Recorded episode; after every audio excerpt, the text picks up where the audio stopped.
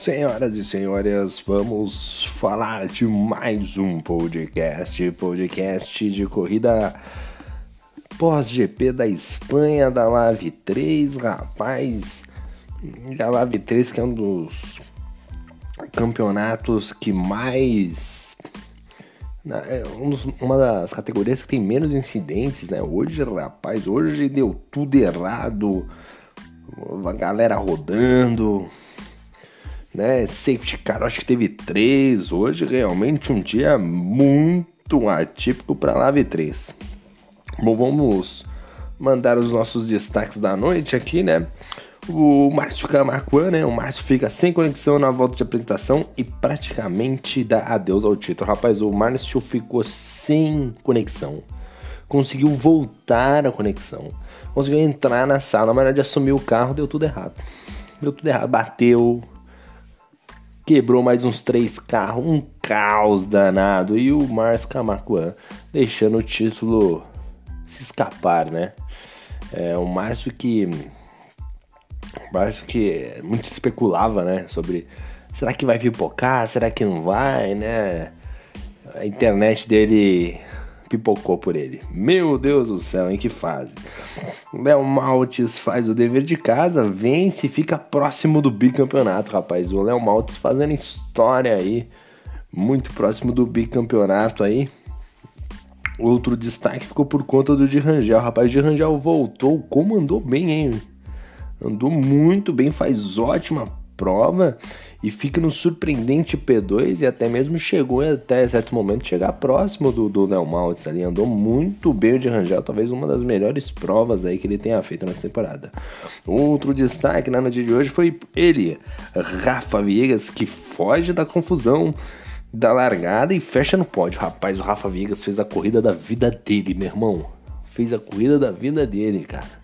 Andou como nunca e chegou no P3, cara. Pô, Fazia tempo que eu não vi o Rafa terminando a corrida, fazia tempo que eu não vi o Rafa pontuando, fazia no pódio, então, nossa senhora.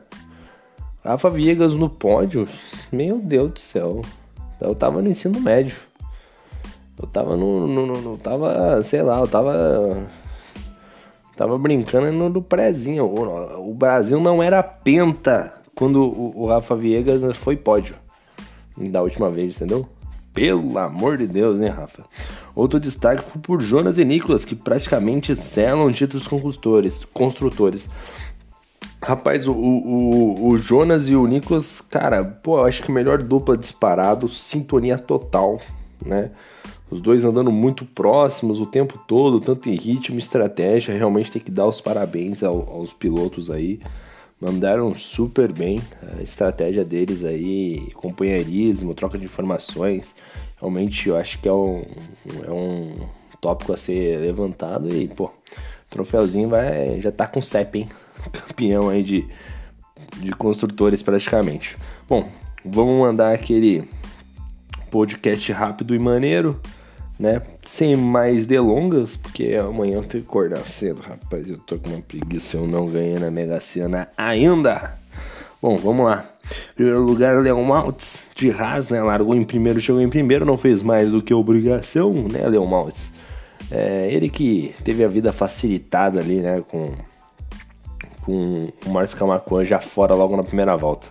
Realmente aí uma pena. Segundo lugar ficou de Rangel, o surpreendente de Rangel. E eu já vou colocar aqui também o Rafa Viegas, né? O, ambos surpreendentes. Ambos andaram mal no quali. De Rangel, 11, Rafa Viegas, 14. E os dois caras terminaram no P2 e P3. Pô, que corridaças desses dois caras aqui. Pô, mandaram bem demais, bem demais. Foi realmente um resultado incrível, surpreendente para os dois pilotos. Olha, faz tempo que eu não vejo isso, hein? O Rafa Viegas, uma estratégia sólida, poucos erros, de Rangel muito agressivo, pontual nas suas ultrapassagens. Olha, parabéns aos dois pilotos, mais do que merecido. Lembrando que o Rafa Viegas foi eleito piloto do dia e eu acho que dá para dividir esse título aí de piloto do dia também com o Di Rangel. Parabéns aí, ambos os pilotos mandando super bem. Quarto lugar ficou o Nicolas Faísca, que chegou, largou em décimo para chegar na quarta colocação, não fez um brilhante quali. E... Mas conseguiu uma quarta colocação acompanhada pelo seu companheiro de equipe, Jonas Turbinho. O grande Jonas Turbinho, hein?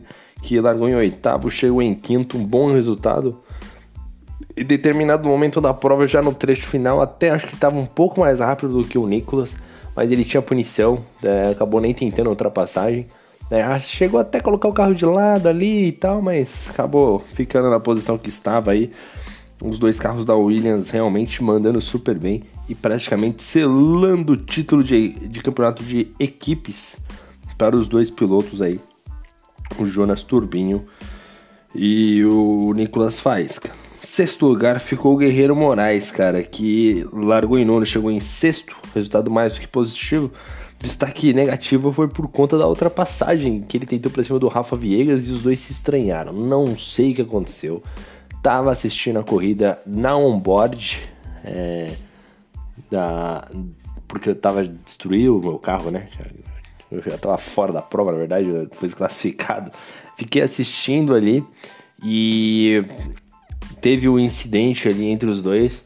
E não deu muito para entender se o Guerreiro esperava uma mudança de direção, acabou encostando parte de trás do carro na traseira do, do Rafa, não sei se teve algum dano, mas acabou perdendo as posições pro Nicolas e pro Jonas. Realmente ponto negativo aí pro Guerreiro e ponto assim é, complicado, né, a ser estudado. Não sei se vai ter solicitação de punição, mas foi um, um, um tópico assim, a, a, foi, um, é, foi um incidente no mínimo peculiar, né? Vamos ver o que vai acontecer aí. O, o Douglas, grande Douglinhas aí, largou da quinta colocação, terminou em sétimo. O saldo é um pouco negativo para, para o nosso querido Douglas. E principalmente porque ele estava rodando bastante, né, Douglas? Tava rodando, né? Rodou umas, acho que uma ou duas vezes aí na corrida. Não fez uma das suas melhores apresentações do Douglas, aí bem abaixo da expectativa. Oitavo lugar ficou o Puma, né? Chegando aí 15 lugar, né? Tava na 15 colocação. Chegou na oitava posição, um bom resultado pro Puma, sempre levando o carro até o final e consistente, né? Não deu muito para observar a corrida do Puma de maneira geral, assim, para trazer um, um, um, panorama Y. Eu sei que ele chegou a estar em quarto, se eu não me engano, né? Mas é, o Puma, querendo ou não, chegando no P8, à frente de muito piloto. E depois dali para trás, nós tivemos o Christian, que destruiu o carro na última volta. Depois nós tivemos o Daniel Santos, também destruiu o carro com um incidente com o Puma. Depois nós tivemos o Sobrinho, que sozinho também, eu acho Sobrinho e Sputnik, ambos sozinho, fizeram bobagem. É, também tivemos o Beckenbauer, que também destruiu o carro sozinho. Depois Márcio Kamakuan, que também destruiu no início, se eu não me engano. E o Shibane, que foi desclassificado. E o outro destaque também fica por conta do Jonas Turbinho, hein? Você que perdeu a relargada, rapaz. Relargou em safety car, bandeira amarela. Ele, líder da prova, rodou sozinho. Que fase do Jonas Turbinho, hein? É muita pressão, rapaz. É liderando o pelotão, né? Ele que levou o, o PlayStation para a lua de mel, não sentiu a pressão do casamento, não sentiu a pressão de ninguém, levou ao confiante, confiante, entendeu? É, confiante ali que aí ia voltar, né? Vivo, obviamente da viagem, mas quando foi hoje para liderar o pelotão para relargada, acabou sentindo a pressão e rodando sozinho. Bom, esses daí foram os principais destaques hoje, né? Hoje a gente tem que cortar metade do grid que todo mundo bateu, né? Todo mundo capotou os carros aqui. Bom, agora é pensar na próxima etapa, lembrando sempre que nós temos corrida no final de semana, GP de Abu Dhabi, grande final entre Max Verstappen e Lewis Hamilton, e também temos as finais da Lave, né? Também teremos aí as finais da Lave, consequentemente também em Abu Dhabi. Lembrando a todos vocês aí que temos corrida domingo às 10 horas da noite, segunda-feira às 10 e meia da Lave 2 e também da Live 3 às 10h30 às quartas-feiras, né? Então tem corrida para mais que metro, o final do ano tá chegando. E é isso aí. Antes que este ano acabe comigo. Eu espero que o ano acabe, porque eu não tô aguentando mais não. Deixo o meu abraço a todos vocês, meu muito obrigado. Valeu e fui!